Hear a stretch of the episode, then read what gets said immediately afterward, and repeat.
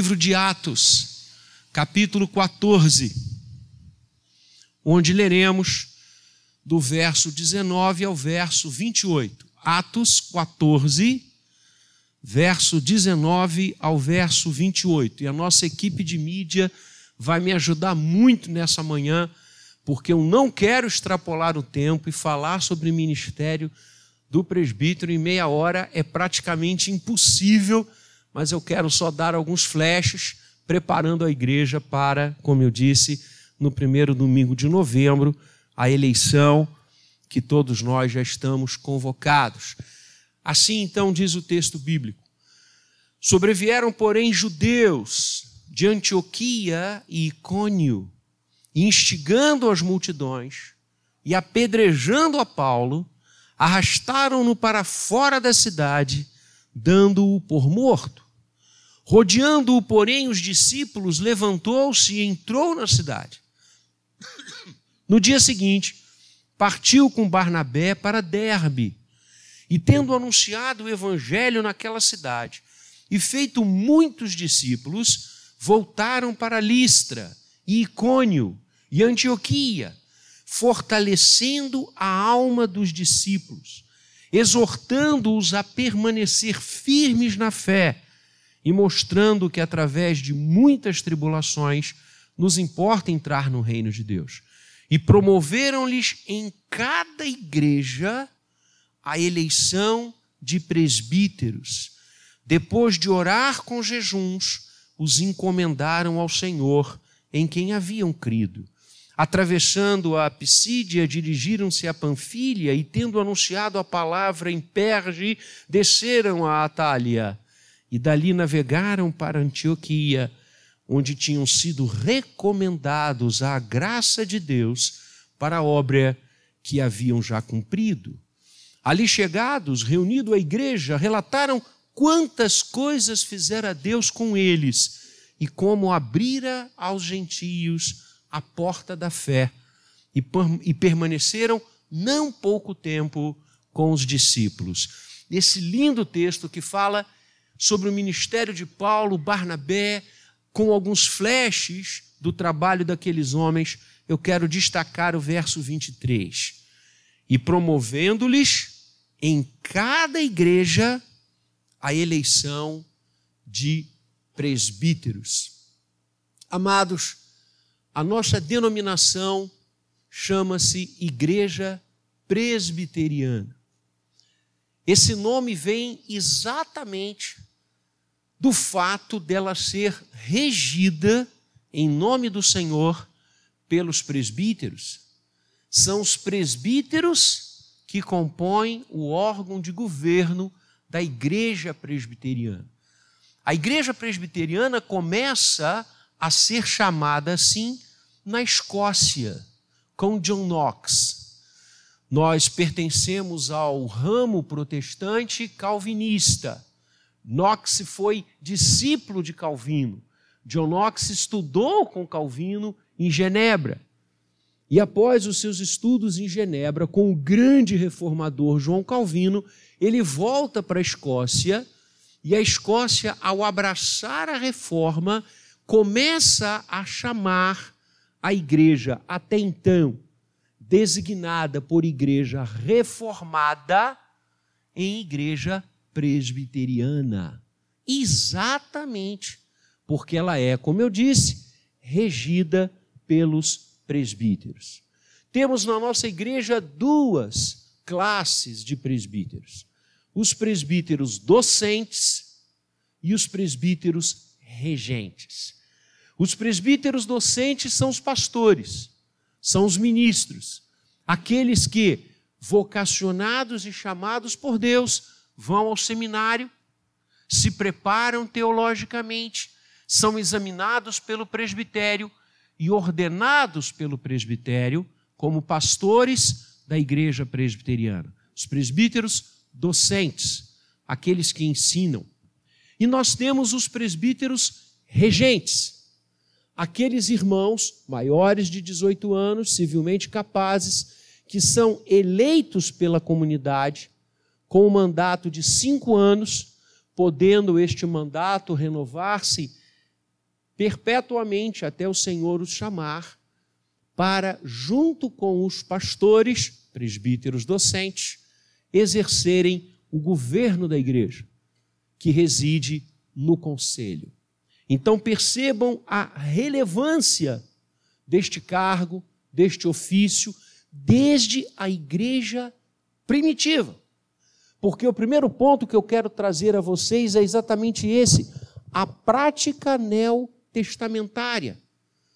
A figura do presbítero, o ministério do presbítero vem do Novo Testamento.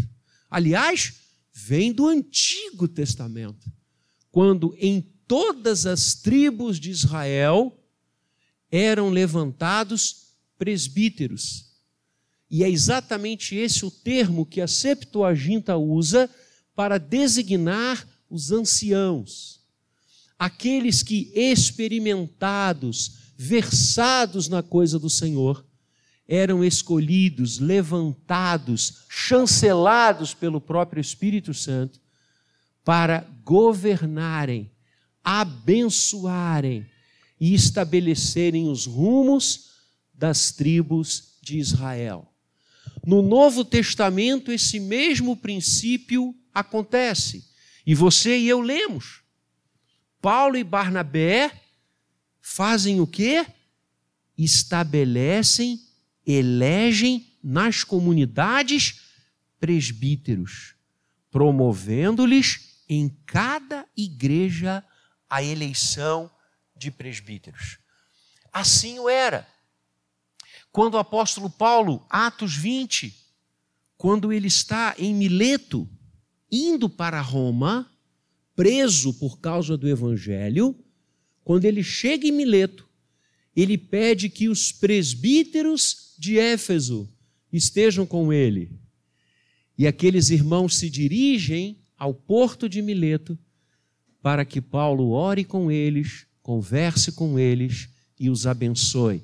Os presbíteros são homens de Deus, levantados por Ele mesmo para pastorear a sua igreja. E é interessante um detalhe histórico. Até o fim do segundo século, não apenas no Novo Testamento, mas em qualquer outra, é, é, é em qualquer outro documento da igreja, em qualquer outro texto da igreja, você não tem diferença entre a palavra pastor, presbítero, bispo, ancião. Eram sinônimas. A ideia é que o ministério era o mesmo, com ênfases diferentes. Quer ver? Vá comigo em Filipenses 1:11. Filipenses 1:11.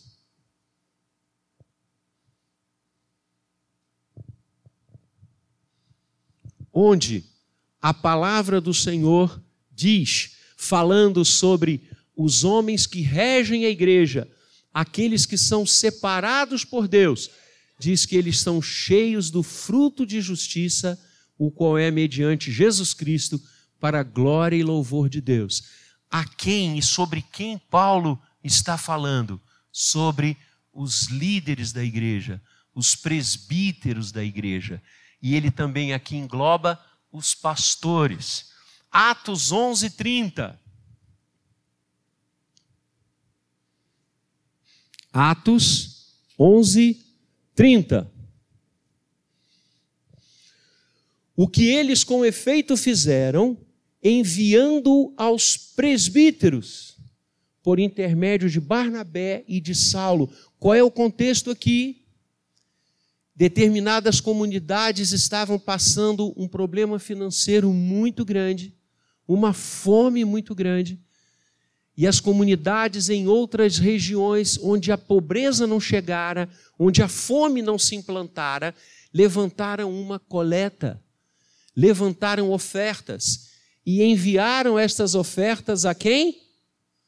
Aos presbíteros, porque eles eram os pastores da comunidade. Eles receberam essas ofertas e distribuíram entre o povo de Deus. Vejam, Tito 1 verso 5. Tito 1, verso 5. Por esta causa, Paulo está falando com o pastor Tito, te deixei em Creta, para que pusesses, a ilha de Creta, para que pusesses em ordem as coisas restantes, bem como em cada cidade constituísses o quê? Presbíteros, conforme te prescrevi. Percebam, esta era a prática do Novo Testamento. Primeira carta de Pedro, capítulo 5, verso 1. Primeira carta de Pedro, capítulo 5, verso 1. Pedro, o líder do colegiado apostólico. Pedro vai dizer: Rogo, pois, aos presbíteros que há entre vós, eu, presbítero, como eles. Exatamente daqui é que a igreja presbiteriana fundamentou a sua visão de governo. Eu, presbítero, como eles, Pedro está falando. Pedro tinha o ministério da palavra, Pedro tinha o ministério da Eucaristia, mas ele se igualava ao restante dos presbíteros. Eu, presbítero, junto com eles. Por isso, como eu falei, a nossa igreja estabelece a regência e a docência. Pedro era um presbítero docente. E aqueles irmãos, eleitos pelas igrejas, como vimos, eram presbíteros regentes. Não há distinção. A nossa igreja, a igreja presbiteriana, nós não temos hierarquia. São as funções que exercemos que diferenciam. São os ofícios que exercemos e não autoridade. Os presbíteros e aquele irmão que será eleito no primeiro domingo de novembro aqui, ele tem a mesma autoridade, terá a mesma autoridade do que nós pastores. No conselho, no presbitério, no sínodo, no supremo concílio, os pastores e os presbíteros são iguais. A palavra de um não tem mais força que a palavra do outro. O voto de um não tem mais força que o voto do outro. E isso é lindo. E vejam como a nossa igreja, irmãos, é democrática. O pastor vai para o seminário, fica lá cinco, seis anos. Depois, digamos, ele vai para o exterior, faz um mestrado, um doutorado em teologia, volta assume uma igreja na reunião do presbitério, e aquele presbitério tem igrejas na área rural, onde há presbíteros que vão ao culto com o um chapeuzinho de palha, e aquele presbítero que talvez mal consiga escrever o seu nome, tem no concílio o mesmo poder e autoridade do que aquele ministro que é pós-doutor em teologia em qualquer país da Europa ou do mundo. Só a igreja presbiteriana tem essa visão democrática de representatividade. O presbítero representa a sua comunidade no conselho, no presbitério e aonde ele for eleito para representar a sua igreja. Isso é lindo o Supremo Concílio da Igreja Presbiteriana do Brasil já foi presidido por presbítero. Vejam então a importância da eleição que teremos no primeiro domingo de novembro.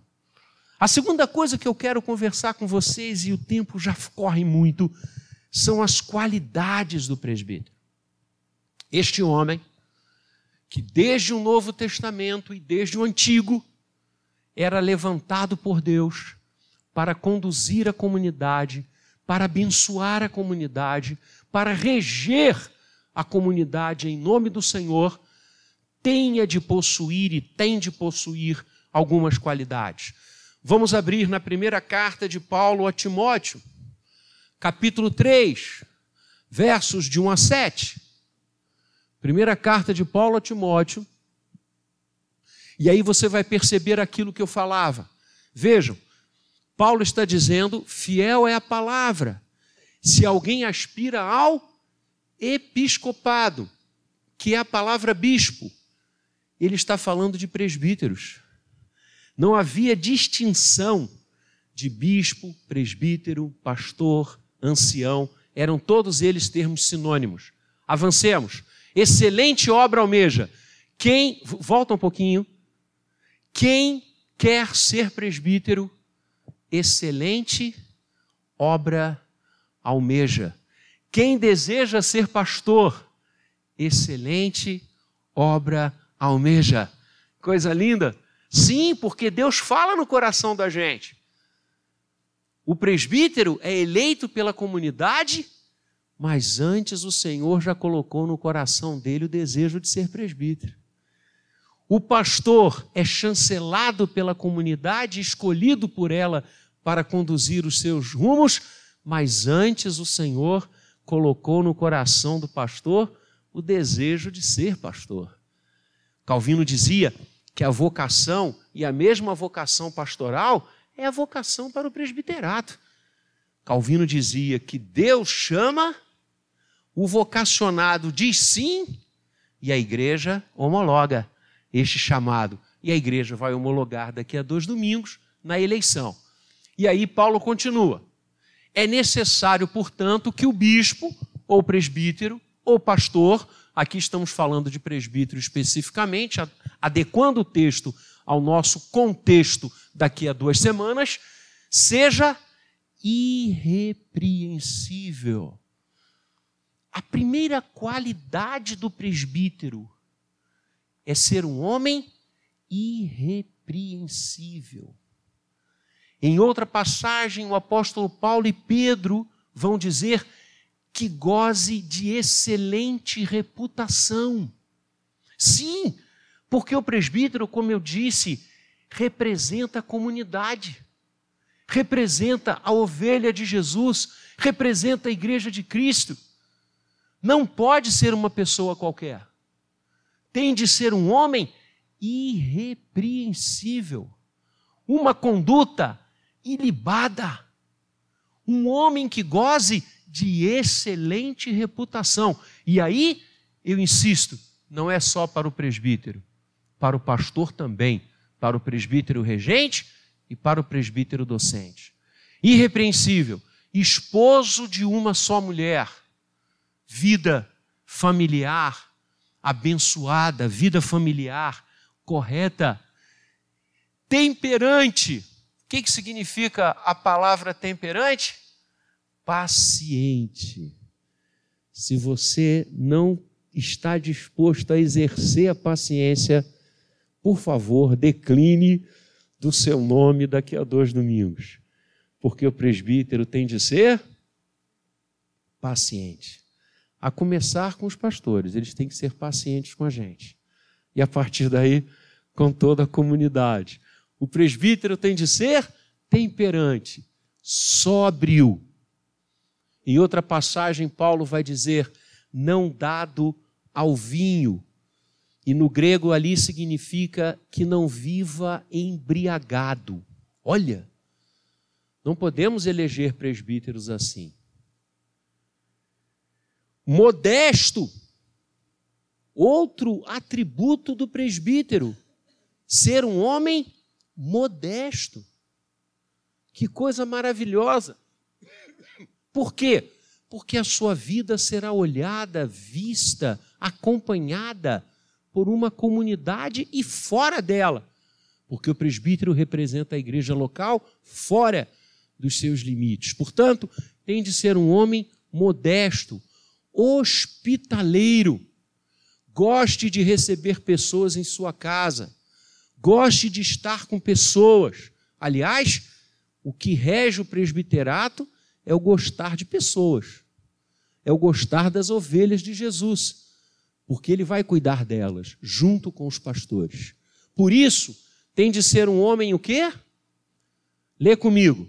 Apto para ensinar. O ministério docente na vida do presbítero é igualzinho ao pastor. Por isso a nossa Constituição, e eu quero ler para você, a Constituição da Igreja Presbiteriana do Brasil, quando fala sobre os presbíteros. São muitos artigos, mas eu vou ler apenas um ou dois nessa manhã. Olha o que, que diz. O presbítero regente é o representante imediato do povo, artigo 50, por este eleito e ordenado pelo conselho para, juntamente com o pastor, exercer o governo, a disciplina, zelar pelos interesses da igreja, bem como pelos de toda a comunidade, competindo ao presbítero ensinar ao povo de Deus. O presbítero é alguém apto para ensinar. Ele tem de amar a palavra, amar a doutrina, porque ele vai ajudar o pastor a ensinar a igreja. Vai. Verso 3. Não dado ao vinho, não violento, não violento. A gente está vivendo um momento de tanta violência no país, né? O nosso presbítero não pode ser um homem violento, porém cordato. A palavra cordato eu fui examinar no grego nessa semana, ontem, preparando algumas coisas desta mensagem ontem também, e ali diz assim: que pense com o coração. Olha que lindo. Nós vamos eleger e temos de eleger daqui a duas semanas um homem que pense com o coração. Por isso é que ele é, não é violento. Ele não pensa com o fígado. Ele pensa com o coração. Alguém cordato. Inimigo de contendas. Olha aí. Outra qualidade do presbítero. Inimigo de rixas. Inimigo de polarizações. Inimigo de discussões. Inimigo de contendas. Por quê? Porque o presbítero vai pastorear quem pensa assim, quem pensa assado, quem deixa de pensar. Ele vai pastorear todo o rebanho, igual o pastor. Então ele não pode ser dado a contendas. Pelo contrário, ele tem que desanuviar as contendas. Não avarento. Vamos votar e o presbítero tem de ser mão aberta. Não, avarento não, não, não entra. Não pode ser votado pela igreja. Por quê? Porque o presbítero é alguém que ama, que ama todos os ministérios da igreja.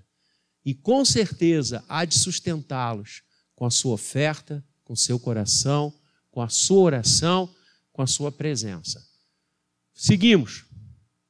E que governe bem a própria casa criando os filhos sob disciplina, com todo o respeito, pois se alguém não sabe governar a própria casa, como cuidará da igreja de Deus?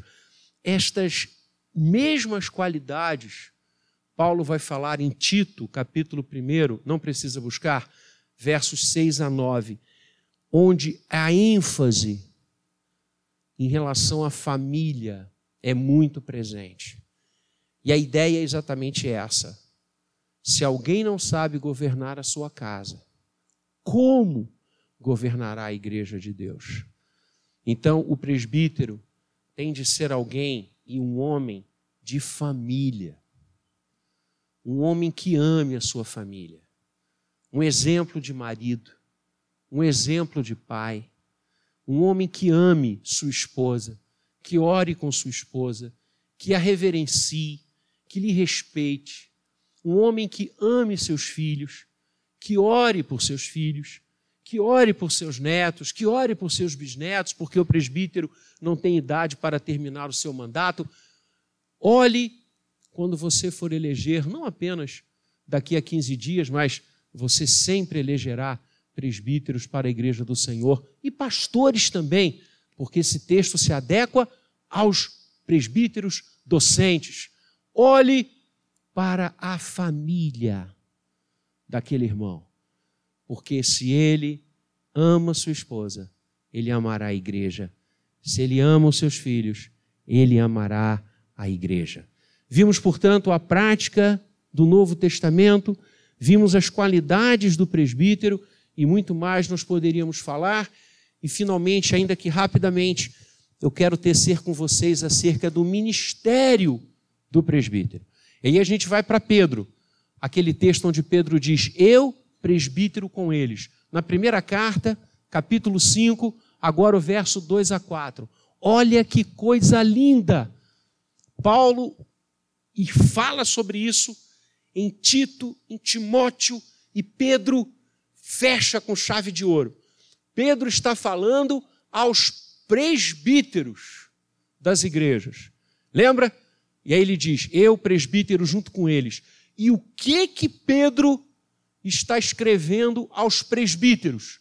Aos homens que Deus levanta nas comunidades, que as comunidades elegem para exercerem sobre elas, em nome do Senhor, o governo, a disciplina, o carinho, o pastoreio junto com os presbíteros docentes. Que aqueles homens pastoreassem o rebanho de Deus. Olha aí, os presbíteros são chamados a pastorear o rebanho junto com os pastores pastoreiem o rebanho de Deus que há entre vós. De que forma? Não por constrangimento. Ninguém deve exercer nenhum cargo na igreja por constrangimento. Eu não posso ser pastor por constrangimento, nós não podemos eleger presbíteros por constrangimento, não podemos eleger nossos diáconos por constrangimento, não podemos eleger a diretoria das nossas sociedades internas por constrangimento. Aqueles que exercem funções na igreja devem fazê-lo espontaneamente. Eis-me aqui, envia-me a mim. Eu sou pastor espontaneamente porque amo, porque quero servir ao rebanho, porque quero servir a Cristo. É assim que o presbítero tem de ver o seu ministério, que o diácono tem que ver o seu ministério, que cada irmão que exerce toda e qualquer função na igreja deve ver o seu ministério, não por constrangimento, mas espontaneamente, como Deus quer, nem por sorte da ganância porque muitos eram remunerados, como hoje os pastores são. Nós não remuneramos os nossos presbíteros. Na época do Novo Testamento, algumas igrejas remuneravam. E aí Pedro está dizendo: não pastoreiem o rebanho por sorte da ganância. Não imaginem tirar coisas do rebanho. Imaginem dar coisas ao rebanho. Pastoreiem de boa vontade Verso 3: Não exerçam o presbiterato como dominadores dos que vos foram confiados. Presbítero não é dono da igreja. Pastor não é dono da igreja. Só há um dono da igreja: Cristo Jesus. Nós somos servos dele. Nós não podemos exercer o nosso ministério, presbíteros docentes, presbíteros regentes, como dominadores do rebanho, de uma forma autocrática, imperialista. Não. Nós conduzimos o rebanho do Senhor como modelos dele. Olha que lindo. Nem como dominadores dos que vos foram confiados, antes tornando-vos modelo do rebanho. Os presbíteros docentes e regentes, têm de ser modelo do rebanho. E lá no grego, essa expressão significa sendo digno de ser imitado. Olha só. Dignos de serem imitados. Como é que eu trato a minha família? A igreja pode me imitar? Então tá ótimo. Como eu exerço a minha profissão? a igreja de Jesus pode me imitar, está perfeito. Como eu sou com os compromissos que eu assumo, a igreja pode me imitar, é isso. Tornai-vos modelos do rebanho. daqui a duas semanas, no próximo domingo ou outro, nós elegeremos mais um presbítero para compor o conselho da igreja. Vimos que essa é uma prática que vem desde os tempos bíblicos e Deus abençoa esses homens que falam e tratam o rebanho em nome dele.